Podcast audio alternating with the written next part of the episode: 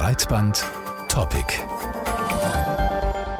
In ganz Europa gibt es öffentlich-rechtliche Rundfunksysteme und sie alle haben gemeinsam, dass sie über Gebühren finanziert werden. Darüber hinaus gibt es aber große Unterschiede in Struktur und Angebot.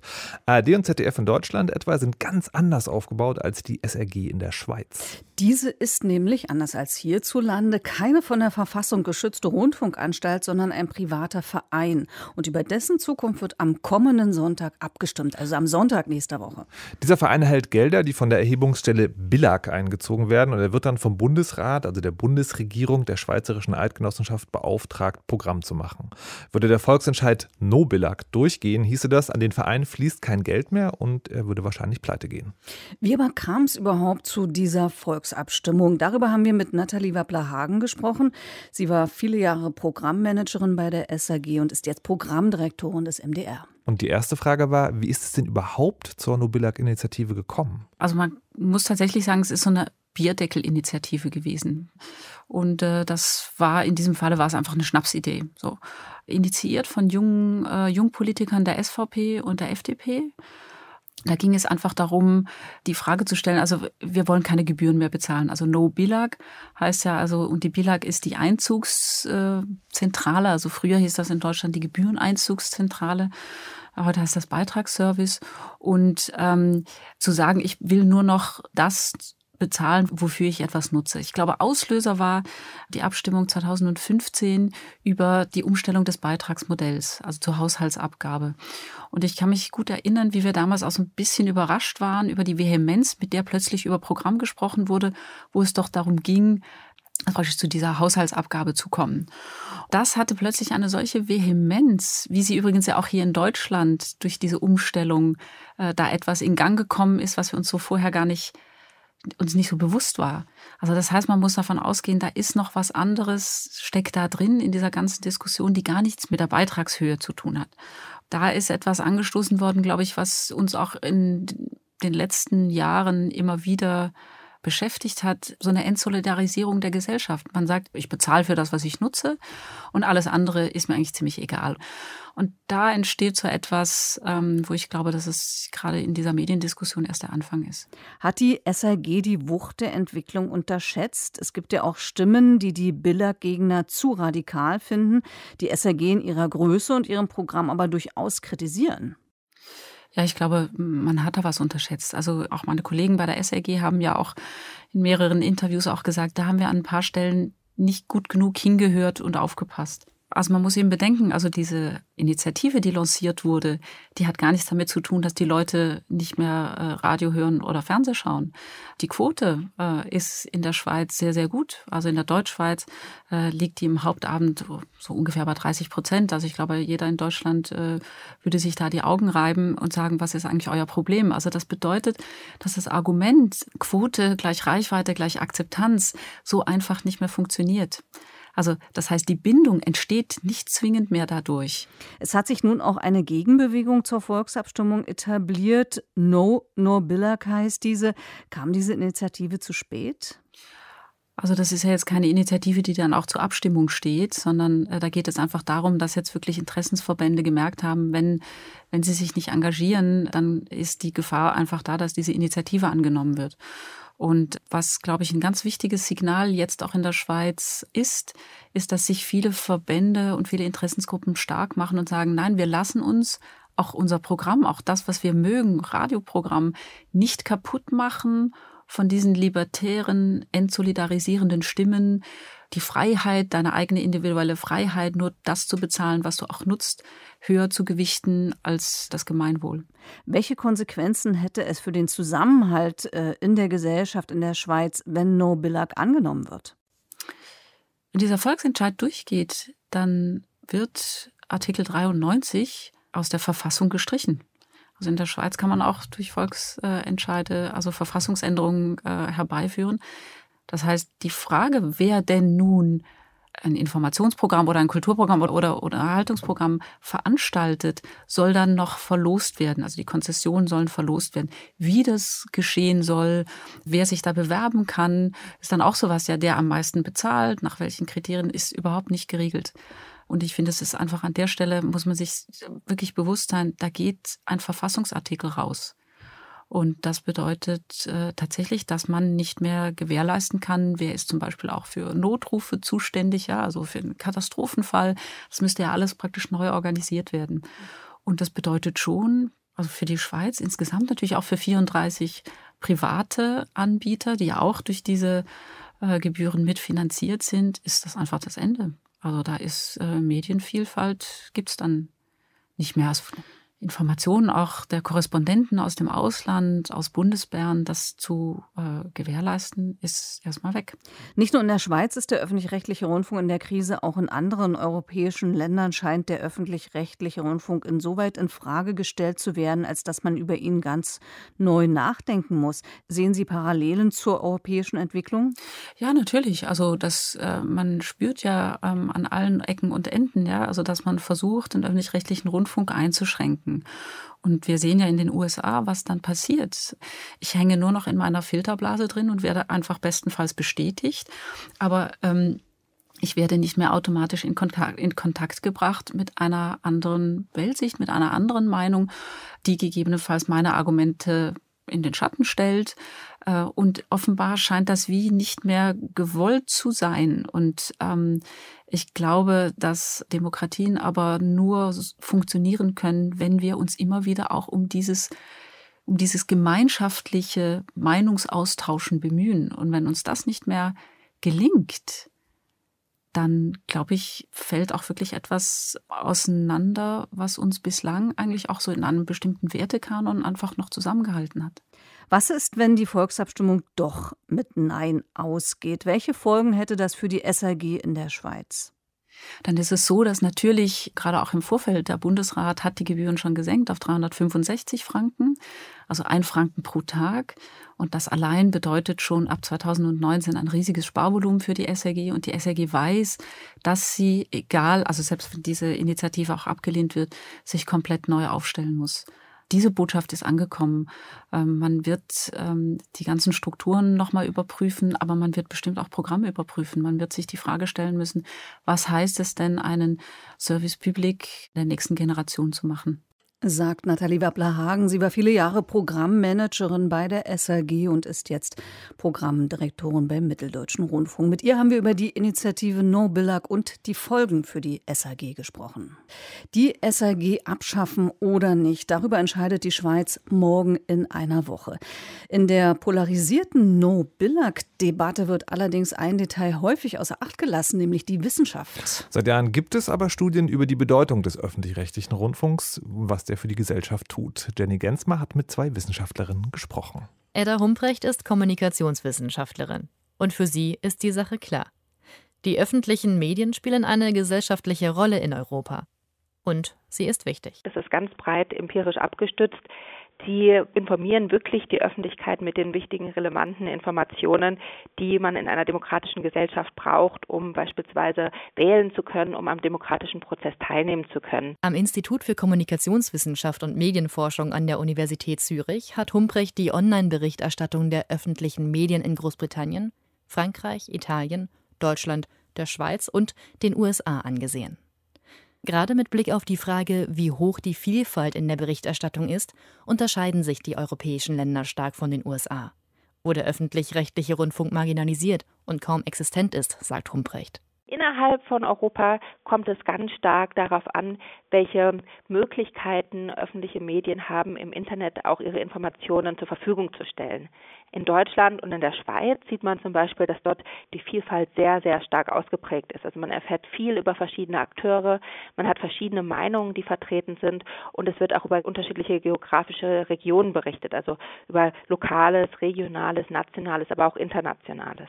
Diversität in der Berichterstattung, aber auch sogenannte Hard News, also harte aktuelle Themen und der Fokus auf das Zeitgeschehen seien hauptsächlich Merkmale öffentlicher Medien, sagt Anna Seel, Journalismusforscherin am Reuters Institute an der Universität Oxford. Zusammen mit einem Team von Wissenschaftlern hat sie dort einen Überblick von Studien erstellt, die die gesellschaftlichen Auswirkungen öffentlich-rechtlicher Medien untersuchen. Auch diese belegen politische Effekte wie die höhere Bereitschaft zur politischen Partizipation. Der zweite wesentliche Bereich ist der soziale Impact, soziale Auswirkungen. Da gibt es weniger Studien als zum politischen Impact, aber dennoch zeigen da auch die Studien, dass es verschiedene positive Auswirkungen gibt. Einmal was das Vertrauen in die Gesellschaft betrifft, das meint Vertrauen von Bürgern ineinander, aber auch Vertrauen der Bürger in Institutionen und auch Vertrauen letztendlich in das Mediensystem. Auch Wissen über die Gesellschaft und realistische Einschätzungen, zum Beispiel über Kriminalität und Migration, zählen Seel und das Team in Oxford zu den sozialen Auswirkungen des öffentlich-rechtlichen Rundfunks. Umgedreht sind aber auch die öffentlichen Medien selbst von den Bedingungen in ihren jeweiligen Ländern abhängig. Nicht nur die finanzielle Lage wird in vielen europäischen Ländern diskutiert. Polen und Ungarn etwa sind Beispiele, wo öffentliche Medien durch Gesetzesänderungen den Linien der regierenden Parteien unterstellt wurden. In Deutschland zeigen sich die Herausforderungen eher mit Blick auf die Lobbyarbeit privater Anbieter und Zeitungsverlage, sagt Edda Humprecht. ARD und ZDF dürfen noch vergleichsweise viel. In Frankreich und Italien, wo private Medien auch stark subventioniert werden, ist es oft viel beschränkter. Dort ähm, beschränken sich eben die öffentlichen Medien vor allen Dingen darauf zu verweisen, was sie in ihrem TV-Programm machen und produzieren relativ wenig Nachrichteninhalte für ihre Websites. Die öffentlichen Medien befinden sich in Europa also in einem Aushandlungsprozess. Der No-Billag-Entscheid wird zwar von politischen Akteuren instrumentalisiert, wie Edda Humprecht sagt, aber die kommende Volksabstimmung hat auch den Diskurs darüber verstärkt, was öffentlich-rechtliche Medien leisten. Ob sie ihre Rolle als wichtige Informations- und Bildungsquelle auch in Zukunft erhalten können, wird auch davon abhängen, wie sie den Medienwandel für sich nutzen und wie sie beim Publikum Vertrauen in die Wichtigkeit der eigenen Existenz schaffen. Aber das ist offenbar gar nicht so einfach, wie diese Kritik an dem öffentlich-rechtlichen Rundfunk und der gesellschaftliche Wandel insgesamt zusammenhängen. Dazu hören wir gleich Leonard Dobusch, der an der Universität Innsbruck arbeitet und Mitglied des ZDF-Fernsehrats ist. In der Schweiz wird am Sonntag nächster Woche darüber abgestimmt, ob das Land weiter öffentlich-rechtlichen Rundfunk haben wird. Aber unter Beschuss stehen die gebührenfinanzierten Systeme auch in anderen Ländern. Immer wieder hört man auch die Argumentation, braucht man ja gar nicht. Sendungen, die wirklich wichtig sind, kann man sich ja quasi wie PayTV selber dazu kaufen, nach dem Motto, ich zahle nur für das, was ich wirklich will. Woran liegt es, dass diese Sichtweise so präsent geworden ist? Darüber haben wir mit Leonard Dobusch von der Universität Innsbruck gesprochen. Er ist auch Mitglied des ZDF-Fernsehrats. Wir vermuten, dass die Kritik an den öffentlich-rechtlichen Medien nicht nur etwas mit diesen Medien selbst zu tun hat, sondern auch mit einem gesellschaftlichen Wandel. Und wollten von ihm als erstes wissen, wie er das sieht. Also eigentlich kann man sagen, es ist fast verwunderlich, dass die Kritik an einem solidarisch finanzierten, primär am öffentlichen Interesse orientierten Medienangebot, wie es öffentlich-rechtliche Anstalten zumindest gemäß ihrem Auftrag sein sollten, erst in den letzten Jahren so stark zugenommen hat. Denn natürlich widerspricht so ein Ansatz einem Primat des Marktes, der heute ja in weiten Bereichen als selbstverständlich angesehen wird. Heißt das also, dass dadurch, dass der Markt im, in der öffentlichen Diskussion, im Geist immer wichtiger wird, die Schere zwischen Arm und Reich immer größer wird, dass man sagen könnte, die wirtschaftlichen Verhältnisse der Menschen befeuern jetzt diese Entwicklung? Also zunächst gerade für Deutschland kann diese Erklärung natürlich nur insoweit zustimmen, als man wirklich das auf ein Verteilungsungleichgewicht zurückführt, weil ja eigentlich der Wohlstand kontinuierlich gestiegen ist, aber eben nicht auf allen gesellschaftlichen, in allen gesellschaftlichen Schichten in gleichem Maße, beziehungsweise gibt es durchaus Stagnierung. Allerdings sind das ja dann oft nicht die, würde ich sagen, jetzt gesellschaftlich meinungsführenden Schichten. Also das wäre ja auch ein Paradox, dass diejenigen, die eigentlich wenig vorkommen, wenig Möglichkeiten haben, selbst ihre Positionen zu artikulieren, dass die dann hier diesen Diskurs so leiten würden. Also ich glaube, das ist ein Irrtum, dass man das nur darauf schiebt. Ich glaube, dass das hier durchaus auch ein, ein elitengetriebener Diskurs ist. Die Spaltung zwischen Arm und Reich ist ja auch ein Stück Entsolidarisierung und das gemeinschaftliche Aufkommen auch für ein gemeinsames Medienangebot erfordert eigentlich Solidarität. Wie wichtig ist ein solcher Wert heute noch? Also zunächst halte ich es für einen Irrtum zu glauben, dass Unterstützung für solidarische Institutionen wie soziale Sicherungssysteme, Gewerkschaften oder eben auch öffentlich-rechtliche Medien früher einfach da waren und jetzt zum Beispiel zu bröckeln zu beginnen. Ich würde sagen, Solidarität ist immer das Ergebnis kontinuierlicher Organisations- und Überzeugungsarbeit. Und gerade in Zeiten großer Umbrüche, und ich würde sagen, die digitale Transformation ist im Medienbereich wahrscheinlich der größte Umbruch seit der Druckerpresse, braucht es dann bisweilen neue und zumindest erneuerte Anstrengungen, um solche solidarischen Institutionen zu erhalten. Und wer, von wem könnten die kommen oder von wem sollten die kommen? Zunächst liegt es, glaube ich, durchaus auch an den öffentlich-rechtlichen Anbietern selbst, sich ein bisschen neu zu erfinden, nochmal deutlich zu machen durch mediale Praktik, äh, warum es sie im digitalen Zeitalter genauso braucht, warum sie vielleicht sogar wichtiger werden angesichts von äh, Clickbaiting, also dem Schielen auf den schnellen Klick oder Fake News ist es ja gar nicht so, als dass es so selbstverständlich wäre, dass im digitalen Räumen hier äh, journalistische Angebote oder auch kulturell anspruchsvolle Angebote einfach so im Überfluss vorhanden werden. Könnte man angesichts der Debatten über den öffentlich-rechtlichen Rundfunk sogar von einem postdemokratischen Zeitgeist sprechen? Ich kenne das Buch von Colin Crouch, Postdemokratie, sehr gut. Ich, ich finde, er, auch, er macht auch sehr viele äh, wichtige Punkte. Äh, zum Beispiel ein wesentlicher Punkt in diesem Buch ist ja die Medienkritik, nämlich dass politischer Journalismus nur noch auf Personen, auf weniger auf Inhalte und mehr auf Spektakel abstellt. Und da würde ich sagen, insofern ertragen natürlich dann die öffentlich-rechtlichen Medien dann Mitschuld, wenn sie dieses Spektak diese spektakelorientierte Politikberichterstattung als Wettkampf, als Pferderennen und so weiter, wenn man das zu stark mitspielt, unterminiert man wahrscheinlich ein bisschen auch genau die Basis, auf die man selbst angewiesen ist. Das Extrem des Spektakels zu Ende gedacht ist ja der Populismus und der ist ja präsent momentan. Kann man dann einfach sagen, also das Gegenmittel ist dann, wir machen das wie immer, wie früher sozusagen, bleiben nüchtern und, und äh, neutral trocken? Also noch skeptischer als bei Zeitgeistanalysen bin ich nur bei Populismusvorwürfen. ich finde, Populismus ist oft ein Totschlagargument, das gegen Mehrheitsinteressen auch in Stellung gebracht wird. Ich würde ja sagen, umgekehrt wird ein Schuh draus. Ich glaube eher, dass durchaus elitennahe Medien, wenn man sich anschaut, wer ist da derzeit in Deutschland oder auch in der Schweiz an vorderster Front, wenn es darum geht, die Legitimität von öffentlich-rechtlichen Medien zu diskreditieren. Das ist die FAZ in Deutschland, das ist die Neue Zürcher Zeitung. In der Schweiz mit teilweise vom, durchaus vielleicht auch nur vermeintlichen Eigeninteressen getriebener Kampagnenberichterstattung, die eigentlich, gerade weil sie als seriös gelten, eine Pauschalkritik an öffentlich-rechtlichen Rundfunk legitimieren helfen, die sonst eigentlich nur von den gesellschaftlichen Rändern ausgeht. Aber das, äh, von dem, was Sie sagen, äh, könnte man jetzt zumindest so raushören, das ist eine reine Elitendiskussion und die findet überhaupt gar nicht in der Bevölkerung statt. Das ist ja aber auch nicht der Fall, oder? Also, dass es, da, dass es gar niemanden gibt, der eigentlich das auch für eine gute Idee hält oder zumindest sozusagen sich daran erfreut, sich daran aufzureiben? Nein, das würde ich durchaus zugestehen oder das bezieht sich auf den Punkt, den ich vorher gemacht habe, dass solidarische Institutionen immer wieder neu äh, gewonnen werden müssen. Und dass natürlich immer mehr Menschen heute glauben, naja, ich habe ja, ich zahle für mein Netflix und schaue kaum noch äh, die äh, Krimis im äh, ZDF und ARD. Warum soll ich dann noch Gebühren zahlen?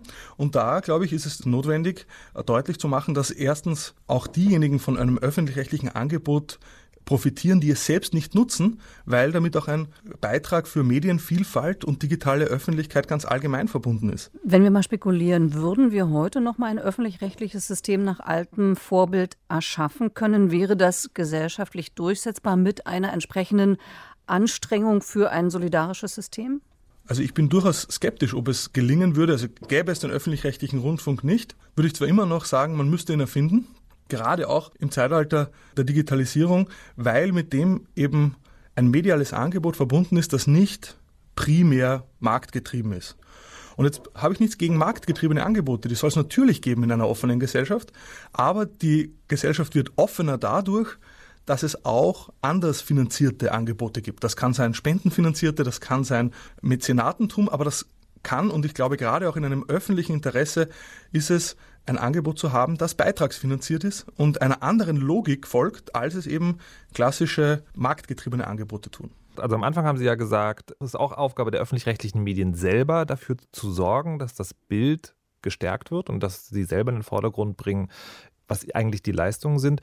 Andererseits äh, haben wir jetzt auch im Laufe des Interviews festgestellt, ähm, ein Problem sind auch die Menschen, die zwar davon profitieren, dass es öffentlich-rechtliche Medien gibt, die selber aber gar nicht rezipieren. Haben Sie noch eine Idee, wie man da den Vertrauensverlust irgendwie wieder minimieren kann oder auflösen kann? Es gibt, glaube ich, zwei Ideen. Eine ganz konkrete, die mich auch als äh, Fernsehrat im ZDF umtreibt, ist, ich glaube einfach, die Öffentlich-Rechtlichen müssen im Internet experimentierfreudiger werden, zumindest in dem Maße, in dem sie das dürfen. Sie müssen besser werden. Ähm, die Mediatheken sind verstaubt. Man müsste bei der Mediathekenentwicklung kooperieren. Es ist absurd, dass jede Anstalt ihre eigene Mediathek entwickelt und so weiter. Also ich glaube, da muss man einfach besser werden. Das zweite ist, glaube ich, ein grundlegenderes Argument. Ich glaube, dieser Vertrauensverlust, der da teilweise gegenüber von Institutionen wie dem öffentlich-rechtlichen Rundfunk, aber auch politischen Institutionen beobachtet wird, da muss man eben schon sagen, dass in den letzten 20 bis 30 Jahren wir in Europa nicht in der Lage waren, der zunehmenden sozialen Polarisierung Einhalt zu gebieten, beziehungsweise diese Institutionen, diese soziale Spaltung vielleicht sogar noch äh, vorangetrieben haben. Und paradoxerweise würde ich deshalb als einen der wichtigsten Punkte, wieder mehr Vertrauen auch in öffentlich-rechtliche Institutionen herzustellen, wäre zunächst einmal die Alternativlosigkeit ihrer derzeitigen Ausgestaltung ernsthaft in Zweifel zu ziehen. Also erst wenn man wieder über auch in Alternativen denken kann, was institutionelle Ordnungen betrifft, ich glaube, dann erst kann man wieder wertschätzen und kann man wieder äh, die Institutionen, die dann äh, da in diesem Diskurs äh, entstehen, auch äh, akzeptieren. Institutionelle Ordnung meint jetzt konkret die Landesmedienanstalten, die wir es haben, oder so und so viele Programme? Oder was meinen Sie genau damit? Also wenn wir im öffentlich-rechtlichen Rundfunk bleiben, äh, dann haben wir derzeit natürlich äh, den Fall, dass auch im digitalen Bereich alles jetzt in den großen Anstalten organisiert ist. Und äh, dann gibt es noch die Landesmedienanstalten. Aber die Frage ist, ob zum Beispiel im digitalen Bereich es nicht auch andere Formen gibt, Rundfunkgelder zu verausgaben, um öffentlich-rechtliche Inhalte zu äh, finanzieren, vielleicht jenseits der Anstalten. Das ist dann auch nicht marktgetrieben, aber es wäre auch vielleicht nicht diese Anstaltslösung, wie wir sie derzeit haben sagt Leonard Dobusch, Juniorprofessor für Organisationstheorie an der Universität Zürich und auch Mitglied im ZDF-Fernsehrat. Genug Stoff also für die Debatte über die Zukunft des öffentlich-rechtlichen Rundfunks, die ihre nächste Runde dann nächste Woche in der Schweiz bei der No-Billag-Abstimmung nehmen wird.